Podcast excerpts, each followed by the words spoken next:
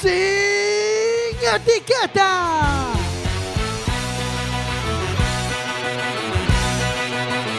Quack FM, tu radio comunitaria. Hola, boas noites a todos e todas Hoxe non está Adrián, o noso, o noso director de sempre Entonces presento o programa Estades todos en Sin Etiquetas en Quack FM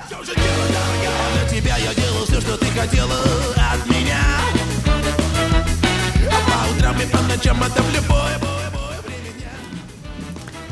Hoxe falaremos de enseñería e de enseñería en Emiratos Árabes Unidos con Antonio Blanco.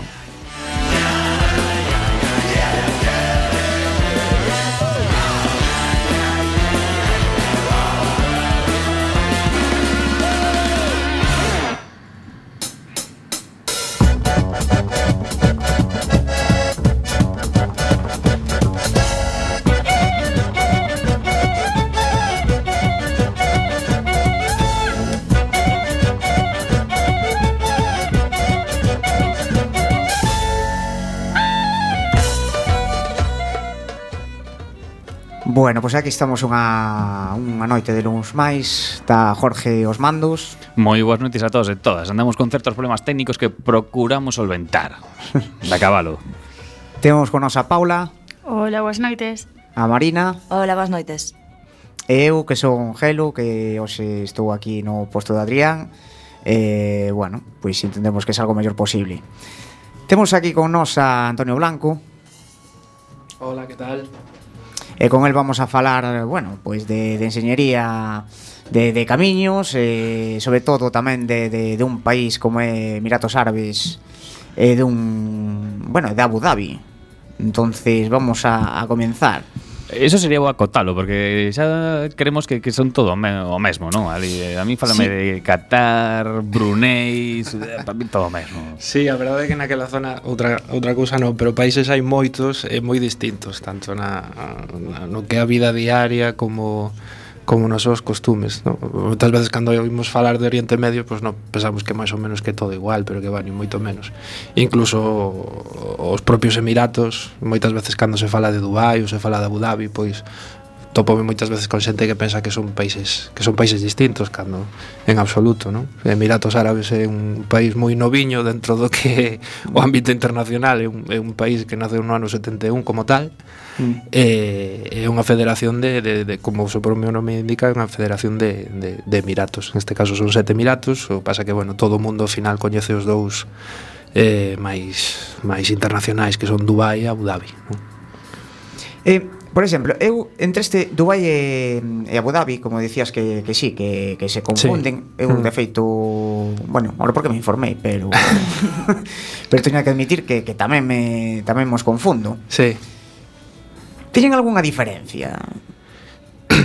Home, teñen unha diferencia incluso no tipo de cidade que é, non? Mm. Eh, Abu Dhabi, digamos que é a, é a capital de Emiratos Árabes, é unha cidade que no, no, no que o día a día é unha cidade moito máis familiar, podemos dicir así, non? Mm. Dubai, digamos que está moito máis pensado para o ocio, e ao final tamén é un pouco a imaxe que todos temos, non? É mm. tal tal cual, eh? eu sempre digo que Dubai parece un pouco Disneylandia para adultos, non? Porque todo está pensado, pois ten unha oferta de ocio que é prácticamente infinita e, e todo está pensado, pois eso, para pa, pa divertirse máis alá do, do, do tema do traballo, non? Abu Dhabi, polo contrario, pois é unha cidade moito máis tranquila, moito máis familiar. Hmm.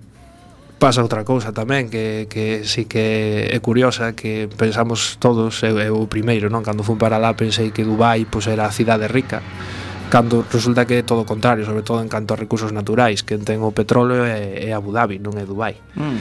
Sen embargo, pois bueno, Dubai polo polo, polo, polo tipo de, de, de política que levan nese emirato, non? Que digamos que está moito máis eh, pois aberta hacia o que o eh, pois a internacionalización e os temas de ocio e, mm. e a ver quen fai os rañoceos máis alto e a ver quen ten o coche máis bonito e todo ah. este tipo de historias Abu Dhabi digamos que está aí de tapadillo en plan, bueno, eh, pasade o ben, pero aquí o, o, o que tengo cartiños, o que tengo cartiños son eu. Porque que, que son eh, independientes entre sí, é dicir, forman parte do, do mesmo país que Emiratos Árabes Unidos. Sí, sí, efectivamente. Pero, pero efectivamente. son teñen esa independencia, son como comunidades ou teñen unha independencia No, máis que comunidades eh, é como realmente o, creo que o, o sistema político como tal está definido como unha federación de, de emiratos. Mm. De feito, cada un dos cada un dos dos, dos emiratos ten o seu propio emir mm. que digamos é un pouco o, o jeque ou como lle queiramos chamar, non? Que aparte son cargos pois hereditarios, non? Mm. Emiratos Árabes non é unha democracia. Mm. Cada un dos emiratos ten o seu propio emir mm. ca súa familia con 400 fillos e, e 900 primos. eh eh, funcionan dunha forma pois bastante independente incluso hai en tema de leis, pois hai cousas que o mellor nun emirato pois están permitidas, en outros emiratos non están permitidas. Hai mm. varios dos emiratos os que ninguén coñece porque son moi pequeniños. Claro. Pois que por exemplo, que sei, pois por exemplo, hai varios nos que o alcohol está terminantemente prohibido. Sen embargo, pois en Dubai todo o que vemos pola televisión é efectivamente así. Mm. Hai certas restriccións, pero sí que é verdade pois que hai alcohol e, eh, e eh, podes levar unha vida moito máis máis occidental. Mm. E logo aparte pois teñen os sistemas políticos pois son distribúense de forma distinta, non? Eh, mm. o presidente de Emiratos Árabes sempre é o emir de Abu Dhabi, o jeque de Abu Dhabi, mm. e o primeiro ministro de Emiratos Árabes sempre o, o jeque de, de Dubai. Entón, digamos que o teñen mm. así ben repartidiño.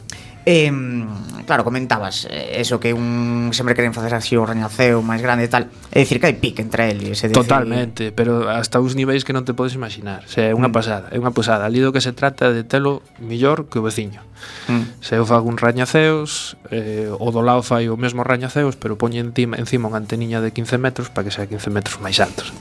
pero chega a niveis que son realmente ridículos, é dicir, mm. eh, eu que sei, por exemplo, o tema dos coches. Mm. Ali non conciben un coche que non teña todos os extras. Quero dicir, ti vas a un concesionario e eh, eh, mm. non existe un coche básico, quero dicir, ali vai todo tope de gama, para todo, para os coches, para para para calquera ámbito da vida, hasta para o que sei, o alicatado dos baños. Mm. Ali canto máis luxoso un baño, pois máis cachetes.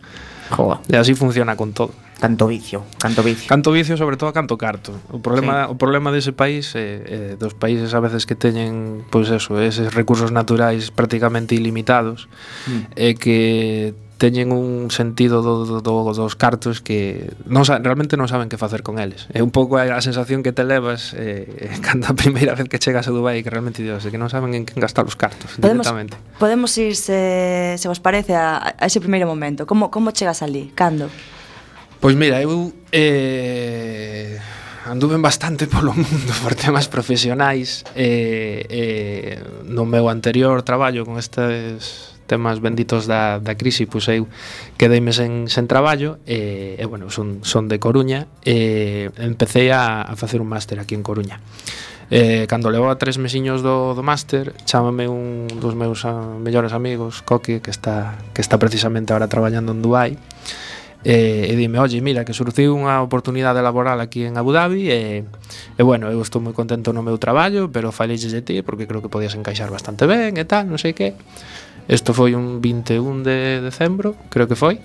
O 22 fixen a entrevista de traballo por Skype e o 23 tiña billete de avión vale. para Abu Dhabi. Visto, visto non visto. Un visto e non visto total e absoluto. E, e bueno, pois como toda nova aventura, pois pois vais vas pois vas ilusionado, por suposto, pero bueno, tamén vas con, con certos medos, mm. e máis cando vas a un país pois que evidentemente é tan distinto ao teu, non? Mm. En canto a pois eso, a forma de vida, mm. eh, etcétera, etcétera. O que pasa que bueno, despois cando chegas a pois como calquera aventura pouco a pouco vaste Basta, vaste a facendo. A facendo. En que, en que obra estiveche traballando lá en Abu Dhabi? Eu estuve traballando pues, nunha obra que de feito está saindo nas últimas semanas saiu bastante nos medios de comunicación porque foi a gran inauguración que foi o, o, o Museo do Louvre é a primeira sede que, que o Louvre ten fora de, de, de Francia hmm previo pago dunha montante económico máis que claro. máis que salientable, pois o goberno de Abu Dhabi conseguiu a marca do Louvre.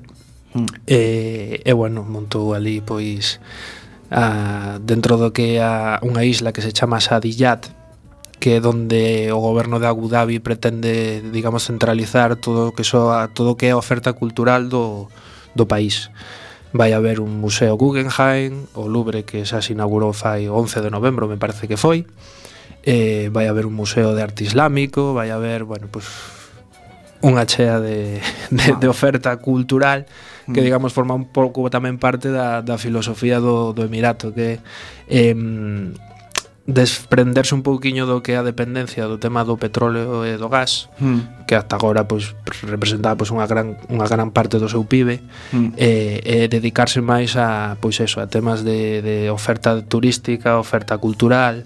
Mm bueno, todo que con, con, digamos eh, mm, converterse un pouco no, no centro cultural do mundo islámico. Así como Dubai xa é o centro ocioso e de hmm. e de farándula do, de toda aquela parte do mundo, pois Eres Abu Dhabi busca busca máis un pouco a, o, o aspecto máis cultural, máis máis máis vencellado quizás a que é a capital, entón pois hmm. buscan outro tipo de oferta. Abu Dhabi máis ben é o París, e Dubai e Benidorm. Por exemplo, por exemplo, o sea, sí, salvando distancias, pero en, bueno, en sí, gústame, gústame, gústame a, a similitude. Sí, sí. Eh, feito son, son dúas cidades, é moi curioso porque son dúas cidades que están separadas nada, unha hora de coche, hmm. con autopista de 20 carriles.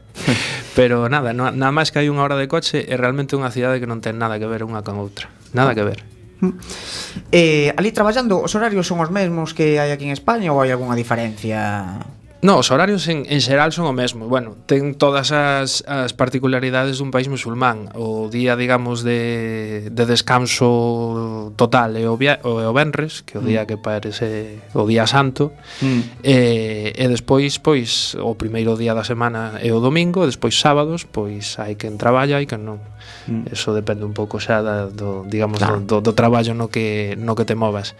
E despois en canto a horarios, a verdade é que é bastante bastante similar, comen a unha hora pois máis ou menos a que comemos nós, unha unha e media.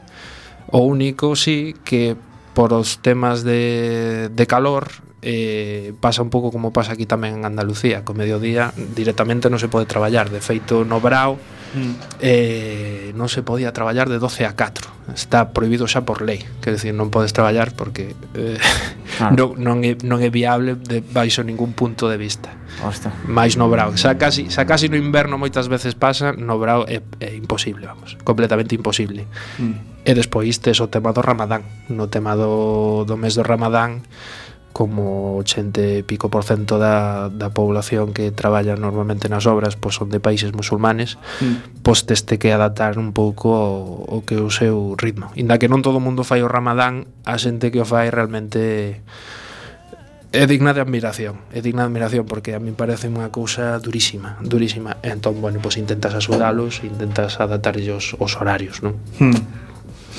eh, claro, tendo pois eso, tanto luxo por ali, tanta eso, eh, é moi caro vivir ali en Abu Dhabi. Pois mira, podes te topar de todo porque hai cousas que son tremendamente baratas e hai cousas que son terriblemente caras. A cousa máis cara que hai tanto en Dubai como en Abu Dhabi é a vivenda. Hmm tanto comprar como alquiler. Alquiler é unha cousa eh, impresionante que realmente non a crees hasta que estás ali E, e buah, pero que é unha pasada, o sea, ali conseguir un alquiler máis ou menos nunha zona decente, xa non digamos ningún luxo, mm. tes que pensar que tes que a partir de 1200 euros. Quero dicir, os alquileres son, son unha cousa moi seria. Esa, se, esa, a partir de aí podes gastar o que queiras O que queiras, se queres estar nunha das islas Digamos máis pijas, entre comillas Pois aí xa podes gastar 3.000, 4.000, 5.000 O que a ti xa apetezca. Bueno, son, son precios asequibles. Mamadurrias, minducias. Entón, eh, a xente que vai traballar ala Fallo de piso patera para convivir ou...? A ver, ali hai que hai que distinguir entre o que digamos é o faloche, por exemplo, do no, no ámbito da construción, ¿no? No ámbito da construción tes, eh, digamos, o que é personal técnico, que normalmente eh, vamos vamos de países occidentais, ¿no? Pois de Europa, hai moita xente de, de Australia, hai moita xente de, de Canadá, Eh, eso no que digamos os aspectos máis máis técnicos. E logo que é a mão de obra, digamos, os laborantes, albañiles ou como lle queiras chamar, esa aí sempre xente de pois de de a India, de Pakistán, de Bangladesh, deste tipo de países. E mão de obra que é moi barata, tamén por aí tamén dai ben un pouco o feito de que de que se poida construir tantísimo como se construe tanto en Dubai como en Abu Dhabi, porque a mão de obra é tremendamente barata é dicir, un indio, un, un Bangladesh, aparte de que eh, unha das cousas curiosas que me topei cando cheguei alá é que ali os salarios non van en función da túa valía, senón de onde eres. É dicir, un bengalí cobra tanto, un de Bangladesh cobra cuanto, un de Pakistán cobra tanto. Non ten nada que ver coa súa valía, nin co moito que traballe, nin co pouco traballe Estás así marcado. Pero claro, estamos falando de que xente que o mellor pois, gaña 300 ou 400 dólares o mes. Que pasa? Eh, que a pregunta do racismo xa queda respondida. Eh, totalmente, Seguimos. totalmente, totalmente, totalmente. Eh, estamos falando pois que o mellor deses 300, 400 dólares aforran 200 dólares, Esos 200 dólares mándanos a súa casa e con eses 200 dólares o mellor vive digamos a súa muller, os seus fillos, os, os abuelos e o resto da familia. É dicir, a pesar de que son 200 dólares, neses países 200 dólares é un auténtico fortunón. Entón, bueno, pois eh, hai esa parte, digamos, de, de, de, de digamos, delicada de decir, joder, pois eso, que tes xente cobrando moitísimo moitísimos cartos, estás nun país no que vives rodeado de luxo, e sen embargo, pois hai unha gran parte da, da, da poboación de mao de obra barata que o que fai é cobrar pois pouco e vivir nunhas condicións pois que a veces son discutibles. É dicir, eh, a hai normalmente o que se fai é que toda esta toda esta xente vive no que lle chaman os compounds, que son como campamentos de traballo que están nas aforas das cidades. Eh, non ves ese tipo de ese tipo de, de xente non a ves andando polos centros comerciais. É dicir, é unha xente que vai ali a forrar cartos e o único que fai ir do traballo á, á súa casa e da casa ao traballo, non fai outra cousa. E, por exemplo, eh, cando nos, nos falas de que viven nesas comunas ou tal, que viven, por exemplo, en tendas como jaimas, en barracóns directamente destos de como contenedores de... No, normalmente son, son, son barracóns. Imagínate, pois, que sei, o típico campamento militar que vemos moitas veces na, na televisión, pois, onde está, eu que sei, a Brilato, no? estes, estes destacamentos que se ven por aí militares. Pois é, é unha, unha cousa de un pouco dese estilo. Eh, o que pasa que son campamentos que o mellor albergan, pois pues, que sei, 10.000, 15.000, 20.000 20.000 persoas a vez. 20.000 persoas a vez que aparte son de sitios distintos, eh, con formas de de comida distintas, entón o mellor é curioso, entras nun compound e topaste cinco menús eh, diariamente cinco menús distintos en función do país do que señan. Hai países nos que se vai máis polo arroz, hai países nos que se vai máis polas lentellas. Entón, bueno, pois intentan intentan mezclar. Eh, eh, esa che digo é un, unha convivencia de moitísima xente porque ali como a mão de obra tan barata meten unha barbaridade, é dicir, non nese sentido o concepto das obras que teñen alá é que meter xente, meter moitísima xente. Nun, na obra, por exemplo, na que estaba eu, diariamente estábamos a falar de que había entre 3.500 e 4.000 operantes todos os días que é unha obra que aquí, pois, pois pues, pues, que decir, nadie se pode plantexar, decir, Dios, onde pode haber unha obra na que haya mes, ao mesmo tempo traballando 4.000 persoas? Non é planteable, que decir. Non, non. No. Por lo menos non o coñezo. E, por, e por sempre estes compounds, eh, home, así vistos en plan gueto, deben ser focos de problemas a, a, unha chispa sempre só se pode saltar. Sí, porque aparte xa por temas culturais eh, hai certo, certas etnias que se levan rematadamente mal, rematadamente mal. Entón aí sempre pode, poden existir problemas e de feito existen.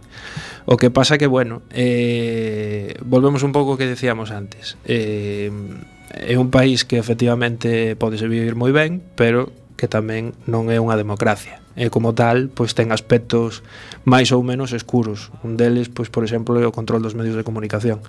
Uh, os, os medios de comunicación pois teñen teñen censura hai que dicilo con todas as letras. Hai censura mm. e moitas veces non te enteras de moitas das cousas que despois te enteras pois, pois, pois porque estás metido no mundillo pero non as ves non ves que salga na prensa non ves que sale na televisión porque tampouco interesa. Quero dicir no proxectan unha imaxe hacia fora pois de, de luxo, de, de, de pois eso, de elitismo que todos vemos pola televisión, nos programas en españoles en Abu Dhabi, en todas estas historias, pero bueno, logo unha vez metido en vereda, pois hai unha parte por detrás pois que non é tan bonita, evidentemente, pero bueno, non interesa, non interesa vela. De feito, eh, o sea, falas dunhas tremendas desigualdades que, que en raras ocasións se, se nos dan a coñecer, non?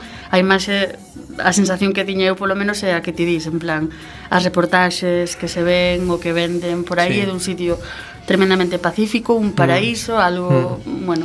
No, a ver, en todos os sitios hai problemas. Que pasa? Que se ti eres un país no que necesitas que toda a mão de obra cualificada veña de fora, evidentemente tens que poñer o cuadro bonito, senón a xente non vai. Quer decir, eh, hai países, pois, por exemplo, como, que sei, pois Arabia Saudí, nos que eso xa é harina de outro costar, porque Arabia Saudí é un país en moitas, en moitas cousas, é un país completamente medieval, sobre todo no que se trata pues, de dereitos das mulleres ou de dereitos humanos en general non? Eh, no caso de Emiratos Árabes pois evidentemente están moito máis occidentalizados e moito máis postos o día entre comillas, pero evidentemente están moito mellor que están fai que facía que fai 10 anos e seguramente dentro de 10 anos estará moito mellor que agora. Quero dicir, eh, ves realmente que hai que hai intención, pois pues, pois pues, de mellorar as condicións. Eu o tempo que estuven ali realmente pois pues, vin que pois que había interese en que mellorar as condicións da xente, en que, bueno, pois digamos dentro do, do da faena que supón sempre estar fora do teu país, pois polo menos estar en unhas condicións que foran que foran aceptables. Pero evidentemente despois pois eso hai unha parte de de de proxectar unha imaxe que non sempre é a real. Pero bueno, supoño que como pasa en todos os países, eh? Ao final, a imaxe que se permite transmitir pola televisión ou pola radio, pois sempre buscas o millor, un pouco pa, tamén para fomentar o efecto chamada, non? Normal, sendo un, nos países turísticos a imaxe, a imaxe e todo. E nos imos facer un pequeno descanso, volvemos nun intre, deixamos cun temiña musical de Street Joy. Música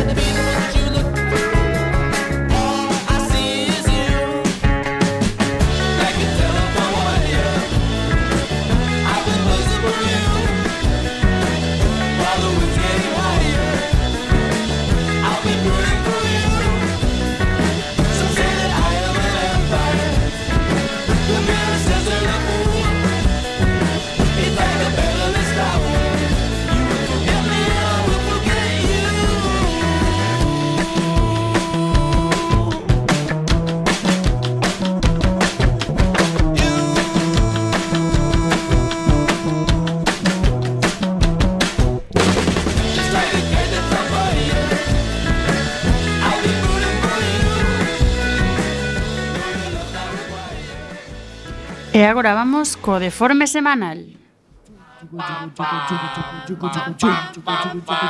El deforme semanal.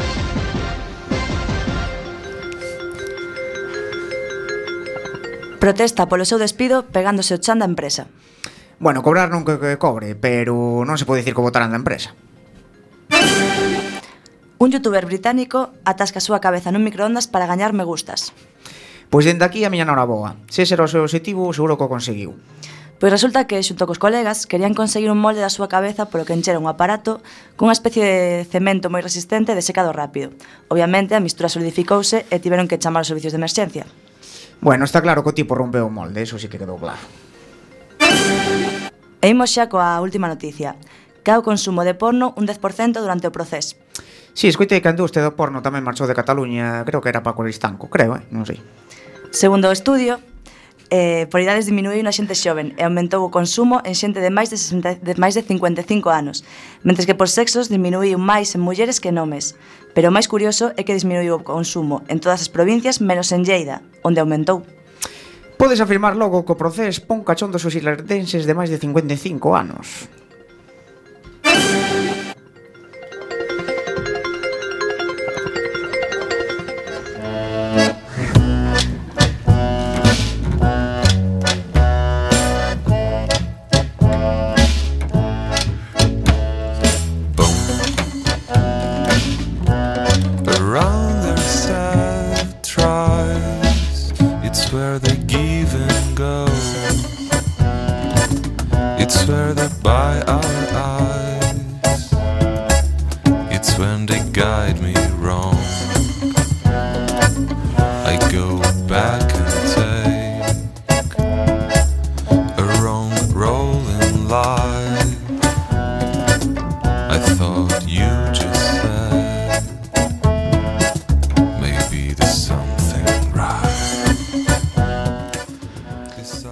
A min quedoume unha dúbida porque estábamos falando aquí das temperaturas do calor que de como apreta la Lorenzo. Eh, chega a ser peor que nas Burgas en agosto. Uf, aí estás aí no límite da comparativa, eh?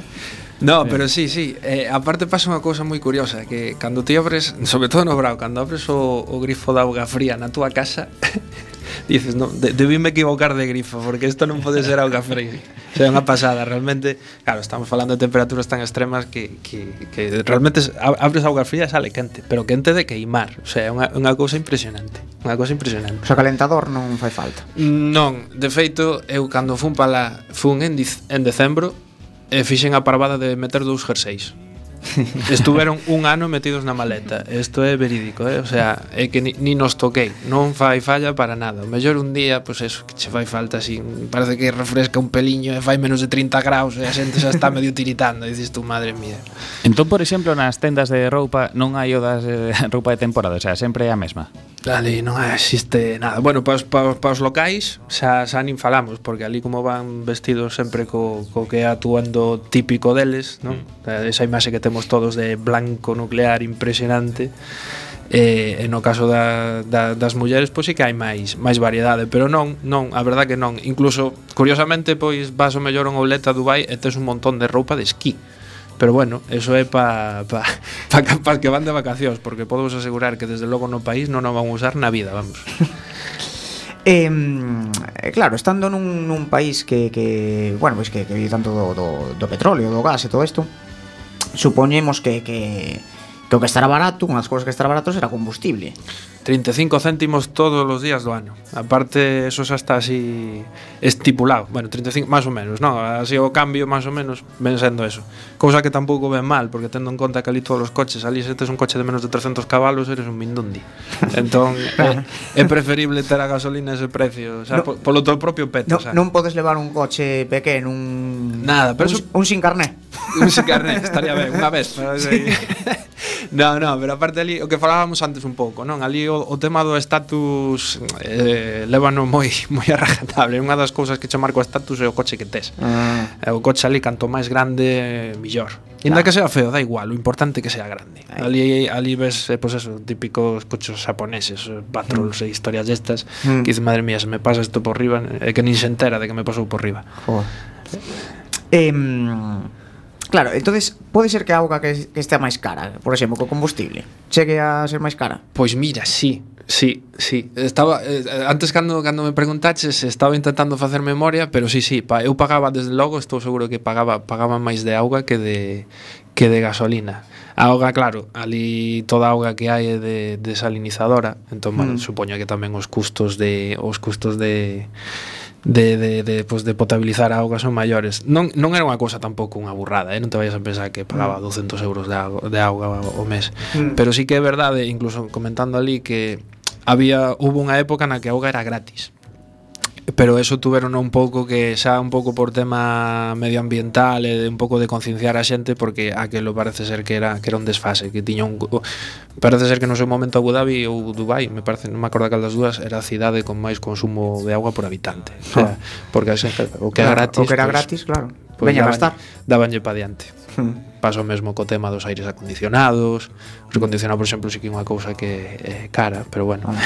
eso é claro, pero é inevitable inevitable, non se pode vivir sin aire acondicionado en ese país, vamos ben. claro, falando por exemplo disto de, bueno, do, do calor que falle da, da temperatura Claro, non se fará moita vida na calle. Donde donde se mete a xente habitualmente? Eh, ali o digamos, o, o día a día de, da, da, das familias, eh, da casa o garaxe, do garaxe ao centro comercial e volta a empezar. E vía. e vía, e vía, sobre todo nos, nos meses do brao. Nos meses do brao salir a, a casa e é completamente implantexable, vamos. Mm. Estamos falando pois, o mellor de temperaturas por riba de 50 graus, con moitísima humidade, que a min foi unha das cousas que máis me chamou a mm, atención. Hai unha barbaridade de humidade. Mm. Dices, vai, parece un deserto, pois dices tú, mm. pois pois os, os peores días, os peores días con diferencia son sempre días calurosos, pero sobre todo o tema da humidade. Pues estamos falando de humidades o mellor do 95, 98%, o sea, de salir á calle e empezar a romper a sudar, pero unha cousa impresionante.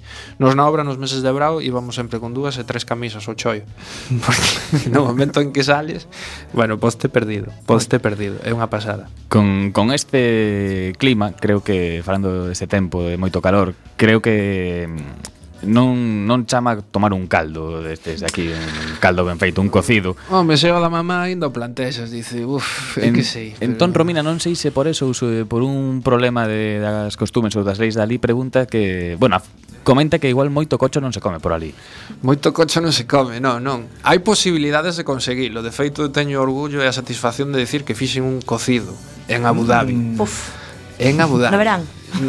Era, era febreiro, pero da igual, facía un calor infernal. Aparte foi unha foto que rulou moitísimo. Había que me aplaudía, que había que me dicía que mora altés, meu rei, había había de todo. Hai posibilidade de conseguir coche, evidentemente non é a comida nacional, como xa vos os imaginades, nun país musulmán, mm. pero bueno, como é un país que está moi, digamos, preparado para pa, pa os expatriados, é curioso, é, é nos, nos, nos supermercados, nos grandes supermercados, eh, digamos que ti tes un supermercado uso, como pode ser aquí un Carrefour, normal, no? E despois ao final de todo, hai unha, unha porta así como escura que pon arriba, pois poncho mellor eh, pois eso, zona zona occidental, zona para occidental, ese tal, un pouco como se fora a zona X dun videoclub, pois unha cosa así, das ali un botón e de repente abres ali, e ali aparece o señor Oscar Mayer, aparece o señor Revilla, todo este tipo de xente. Eh, entón xa, ah, bueno, estás ali un pouco xa máis máis tranquilo. Revilla a precio de ouro, por certo.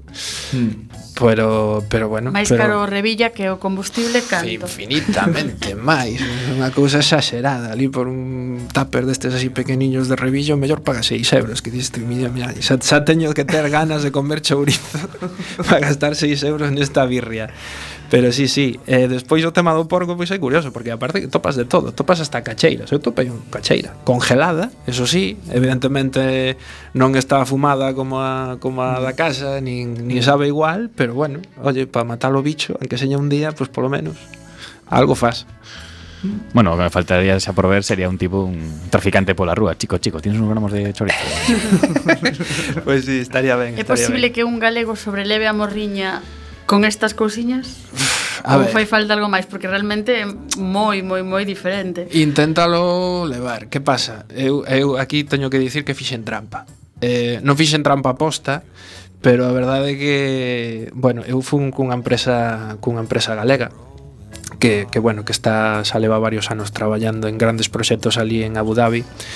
E olle, queiras que non, ti chegas a chegas a un sitio novo e tal, pois pues, é un país musulmán, e tal, e de repente chegas a obra, e resulta que tú encargado do Carballiño e dices tú, bueno, acaba de mellorar isto, pero moitísimos enteiros. Foi o meu caso, ademais, con, mm. con, con Manolo, que era encargado.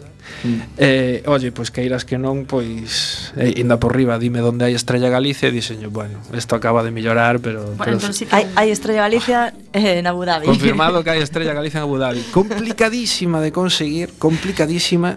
De feito, topámola ali o alcohol vendese en, en bueno, pues en establecimiento en establecementos moi moi específicos, tens que ter unha licencia para, para comprar alcohol eh, eh, son sitios pues eso así moi como moi cerradiños non en plan para que non se vexa o que hai mm. eh, e eh, bueno entras entras ali pois pues, tes viño eh, tes a zona de cervezas eh, aí o meu encargado unha vez nun Nunca había en Abu Dhabi, non me digas onde topou dúas caixas de Estrella Galicia E por suposto acabou case existencias Como, como era de esperar non? Bueno, hai, hai de todo logo, podemos podemos confirmar, se atopamos estas galices, se atopamos hasta unha cacheira. Sí, sí, sí, sí, faltaronme as sardiñas frescas. Aí no ah. San Xoán, aí non, non, non cheguei a ese, a ese punto de éxito. Mm. Quedeime nunhas tristes sardiñas en lata. cuns cachelos, pero Pero sí, sí, despois, evidentemente, pois bueno, eh, uh, o ser un país que, que non deixa de ser un deserto, pois todo todo que é produto alimenticio pois ten que vir de fora. Mm. Entón, unha das cousas moi caras que hai en Abu Dhabi é a mm. festa da compra, sobre todo ah. en tema de, de, de frescos, por exemplo, non? Ali un mm. kilo de laranxas o mellor, podes pagar 7 euros por un kilo de laranxas, que dices tú, joder, sale meu zume a precio de, de viño. Sí. joder, prefiro agua. Eh, iba a dicir, pero Pero sí, sí, sí, despois, pois pues eso eh, Mais ou menos atopas de todo Porque xa che digo, é un país que está moi moi enfocado hacia pois, pues, atraer eh, personal cualificado eh, En ese sentido, pois pues, teñen o que no, Onde, onde hai cartos, onde hai quen pague eh, Hai de todo. Efectivamente, eu sempre sempre yo digo a todo o mundo Teñen todo o que os cartos poden comprar. Mm. Todo, mm. claro. absolutamente todo. O pasa que, bueno, despois evidentemente, gracias a Dios hai outras cousas que os cartos non poden comprar. Mm. En eso estamos. Mm. Eh, estando ali, cal sería así a cousa que mm, ou cousas así que diste, como me chama a atención isto, dicir, Buah. De, de poñer os, os ollos así como platos, como emoticono este. A ver, moitas cousas. Eh, eu, por exemplo, unha das cousas eh, eh, pasoulle tamén a, a miña moza cando estuvo alá. Eh, o simple feito de baixar a piscina bueno, ali, ali normalmente vives en, en torres en torres grandes de edificios non? no que vive, pois, todo o mundo está ali expatriado eh, normalmente pois, tes un, un gimnasio e tes tamén unha piscina. Eh, acórdome que a primeira vez que baixei a piscina eh, cheguei ali estaba como, como un pouco en plan en shock porque tiña pois eh, tiña unha rapaza en bikini ao lado tiña a, unha rapaza pois cuberta co típico rollo de, de, de caldón polo tema do sol e despois mm. había outro lado cun burkini entonces tiña mm. así como, sabes, como unha mezcla de decir, Dios, teño, teño aquí todas as, todas as culturas representadas nunha piscina non? Mm. Eh, eh, bueno, e do, logo pois detalles da, do que é o día a día pois, do, de, de vivir nun país musulmán non? pois o tema, o tema do rezo que vas polo centro comercial e de repente chaman o rezo mm. eh, eu que sei, tema do clima pois evidentemente non ten nada que ver co de aquí, pero sí que sí que hai cousas que, que te chocan, que te chocan moito, porque ao final é un país no que te podes topar xente de calquera país, o sea, é unha mezcla de culturas, de, de de xente de, de 5.000 lugares distintos mm. que realmente é, é moi interesante e moi enriquecedor e por exemplo dentro, pois, pues, oye, coas súas críticas e coas súas inconvenientes e as súas ventaxas pero é unha experiencia que lle recomendo a todo o mundo Agora que, que falabas de, de bikinis mm, surxeme a, a dúda de como é o papel da muller alá. Por exemplo, a min crees que igual que se fose un home que unha muller a min, por exemplo, é un, un sitio que non sei se me atrevería a ir de todo, porque tampouco coñezo como sí. está la eh, a ver, é a vida tanto para a muller europea que vai como sí. de outro lugar como para a local como está Xa. A ver, dentro do que ori dentro do que Oriente Medio o, o mellor o mellor entre comillas país pa, pa as mulleres eu penso que Emiratos. Nese, nese sentido é o país máis máis avanzado eu que sei, eu, por exemplo, teño compañeiros que están traballando en Arabia Saudí. Ser muller en Arabia Saudí, eso eso hai que hai que valer. Eh? Hai que valer, o sea, porque que esa noticia que a muller dentro de un ano e pico poida conducir en Arabia Saudí a estas alturas do mm. século XXI pareceme, bueno, en fin. Pero pero despois sí, e de feito topas topas mulleres cualificadas que, que están eu mismo na, na obra pois tiña tiña mulleres traballando en postos xa de, de cualificación. O que sí que é verdade que na, na maior parte dos casos o, o que as mulleres as mulleres occidentais que, que, que me topei en Emiratos era un pouco porque seguían o digamos o, foi o marido que topou traballo en, en Emiratos e elas pois, pois, pois evidentemente por continuar ca vida familiar pois foron co, pois, ca muller e cos fillos, non? e, e hai moita muller de que non que non traballa. Eso sí que é verdade. Eso sí que sí, sí que o vin non só pois bueno, pues evidentemente a medida que, que vas collendo confianza e vas coñecendo pois xente xente española que vive en Abu Dhabi, e na maior parte dos casos pois eso eran eran homes que, que habían topado o traballo en, en Abu Dhabi e que bueno, pois que habían traído a familia, pero sí que é verdade tamén que a maior parte das mulleres non non traballaban. Estaban, pois eso, na, na casa Pero quero decir, é normal, fillos. por exemplo, que falabas de andando do centro comercial para dun lado para outro Ver, por exemplo, a unha muller paseando soa polas rúas ou soa de compras a ver, en... sen ninguén máis En Abu Dhabi polo clima e pola propia cultura non hai cultura de calle. Quero dicir, incluso as, as mulleres locais Esas sí que é moi, moi, moi, moi raro velas andando pola calle. Esas normalmente van no seu pedazo de coche E, e van, pois eso, do centro comercial a casa Facer a compra e volven. Pero non as, ves, ah, non as vas ver andando nunca pola calle. E, e pa nós que pola nosa cultura pois somos moi de, de andar e moi de pasear pois faise raro. E, ah. posiblemente das cousas que máis botei de menos eh, estando alá, que dar un paseo. Hmm. Dar un paseo. Diante da miña casa non tiña aceras nin hai pasos de cebra. E vas andando e pasan os coches os coches mirante como raro en plan pero a, a donde vai este pola calle? Claro ti ali que, sa, tens que salir co coche dali xa directo totalmente. e, ali o coche pa todo absolutamente pa todo porque aparte bueno son, son cidades pois moi grandes non? Mm. Pero pero sí sí pola propia cultura deles eh, teñen moitísima cultura de coche moitísima moitísima. Usan o coche absolutamente para todo para todo. Hasta para hacer a compra máis elemental que a veces pois pues, oye pois pues, tes o supermercado enfrente e dices bueno pois pues, vou andando dun paseo ali non, ali colle un coche pato. Claro, tendo combustible así barato. Tendo combustible barato e eh, dixo outro problema de cartos non hai, pois. Pues. Mm. E os centros comerciais non son, é dicir, non son os típicos daqui, se supoño que serán inmensos. Son gigantescos, gigantescos, aparte non, non saben facer o que falábamos antes, non saben facer as cousas pequenas, non claro. saben, non saben, o sea, non, non son capaces. Mm. Eh, pero eu que sei por, exemplo, por exemplo eh, Dubai Mall, non sei se é o máis grande do mundo, pero en Dubai Mall podeche dicir que hai catro tendas de Zara. Porque é ah. tan terriblemente grande que as ah. tendas de Zara non se fan competencia entre elas. Costache tanto chegar dunha tenda a outra que dices, bueno, pois pues quedo nesta e a seguinte que busque outra. Podían ir en coche tamén eh. do centro comercial. se, se por eles fora irían, eh? de feito neses centros comerciais hai carritos de golf para alquilar, porque sí. claro, porque son tan xigantescos que, que fa, eh, recorrelo de punta a punta fanche falta dous días, eh? Dubai Mall, por exemplo, que o, o que está ao lado do, do, do Burj Khalifa en Dubai, mm. é impresionantemente grande, é unha cousa exageradísima, exageradísima. Mm xa vos digo, eh, fan igual con todo. todo todo o grande, o gigantesco, o enorme. Hmm. É unha, é unha auténtica pasada. Pois dende aquí vamos a retar o do Mall que a ver se teñen narices e arrestos a ter licor café eh, é un sitio onde poder botar un tute cabrón. eh, imos co segundo descanso eh, deixamos vos con María Teresa da Noroña. Así que se tal, pode remangar o brazo e ver como se vos encrespan os pelos.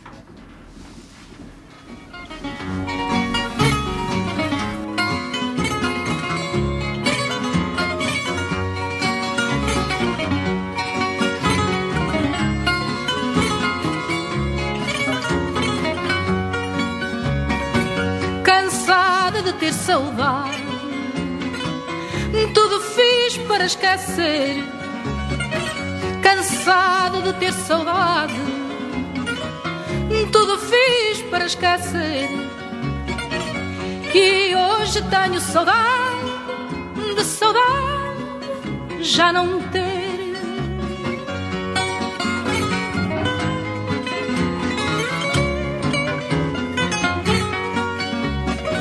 sem força para suportar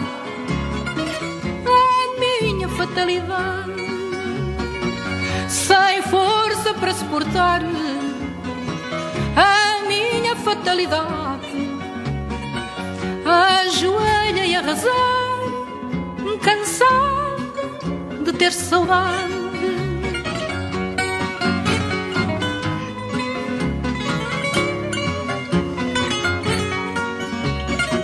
Roguei a Deus dar uma sorte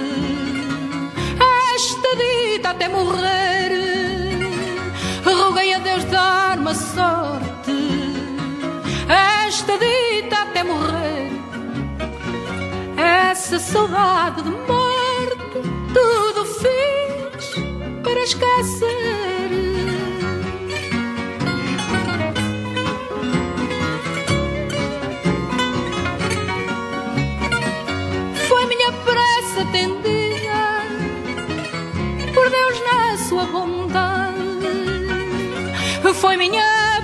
atendida por Deus na sua bondade. Como estou arrependida e hoje tenho saudade.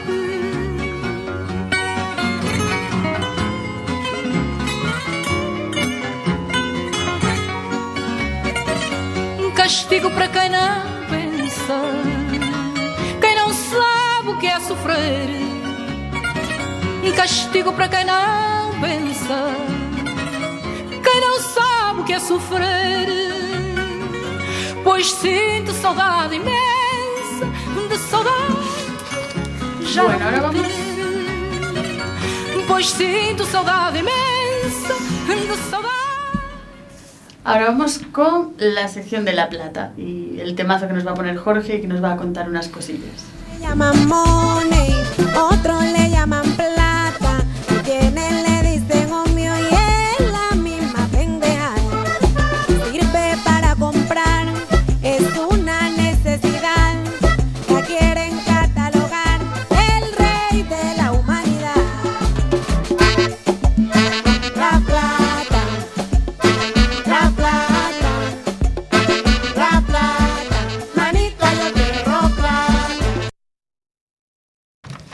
Bueno, pues hoy en La Plata eh, vamos a retomar un tema del que hablamos hace poco, que son los bitcoins.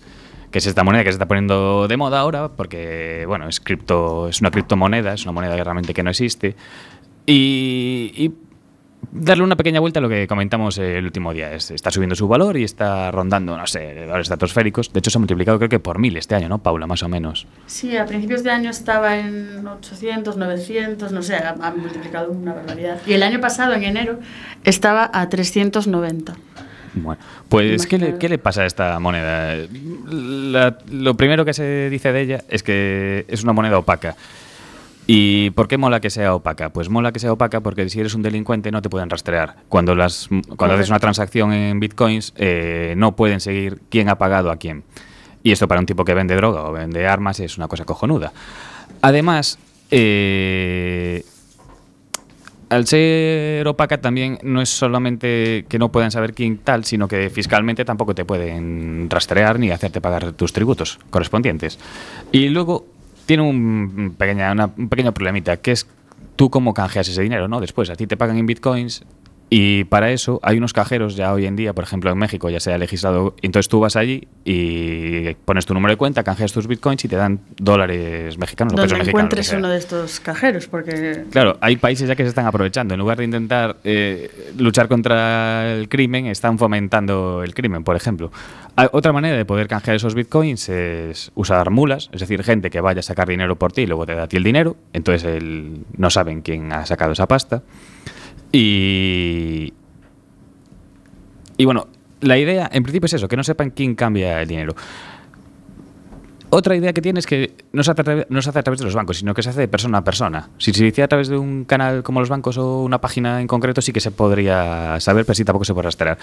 Y eh, el problema del- de estas monedas es que están surgiendo otras, que están mejorando un poquito el Bitcoin, como por ejemplo el Monero, que lleva Monero. No, no lo inventarías, ¿no? Casi. Me pueden haber troleado, pero no. Y esta moneda tiene una pequeña ventaja con el Bitcoin, que es eh, mucho más líquida. Es decir, pues, el Monero antes valía 50 céntimos y ahora ro- ronda los 267 euros, en comparación con el Bitcoin, que para comprar un Bitcoin es mucha más pasta. Y esta moneda la usan, eh, por ejemplo, la página Alphabay, que funciona en la Darknet, en la Internet oscura, eh, ya permite pagos de droga a través de esta moneda. Lo cual hace ya totalmente irrastreable el, el tema. Y esta moneda tiene un pequeño, una pequeña vuelta de tuerca comparado con el Bitcoin, que es que eh, los Bitcoins se pueden rastrear eh, por los servidores. Es decir, el servidor de los bitcoins, los que se llaman mineros o algo así, sí que pueden rastrear quiénes son las IPs. No te dice quién, porque puedes trampear con la IP, pero bueno, te dicen quiénes son las IPs. Pero con el monero este sería incluso hasta ra- irrastreable con, con los servidores. Sí, sí que, sí que es irrastreable, pero bueno, tampoco supone mucha más, mucha más eh, ventaja. Sigue siendo una moneda que de momento no está hiperinflada, no está entrando en burbuja, pero, pero el Bitcoin sí. De hecho, antes de entrar al programa, como curiosidad, miramos el valor que tenía el Bitcoin euro y ayer estuvo a 18.000, hoy antes de entrar al programa, hace 50 minutillos, estaba a 14.000 eh, euros y ahora mismo que lo estamos mirando está a 17.197. O sea, han pasado 50 minutos es que es una barbaridad el movimiento.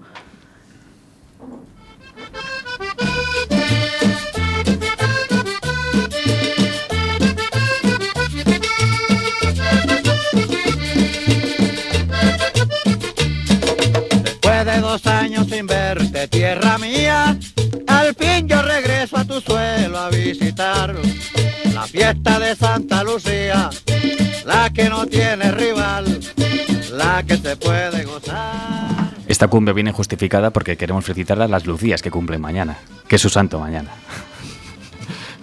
Muy bien, muy bien traído. No es pasado. Es el 12 de diciembre, creo que es 13. ma- 12. Bueno, no é discutir. Documentación, por favor. Voy a, voy a preguntar a Google. Bueno, seguimos aquí ca, ca, ca nosa entrevista. Eh, eu teño tamén unha unha pregunta. É dicir, claro, un país así musulmán eso está moi presente no día a día a cultura islámica ali. Bueno, eh, quizáis non tanto como como en outros países, Pero bueno, eh, sí que xa, xa non desde o punto de vista religioso puro, non? Senón no tema das, das costumbres. Pois os musulmáns, pois teñen unha serie de de idiosincrasias, non sei como chamalas, non relacionadas co seu, co seu día a día, incluso no uso das maus.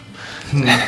Ali comer ca mão esquerda está mal visto porque supónse que a mão esquerda a ver como explico. A mão esquerda está destinada para usos de higiene personal. Sí. Entón non ten moito sentido que a mão que usas para higiene personal a usas para comer.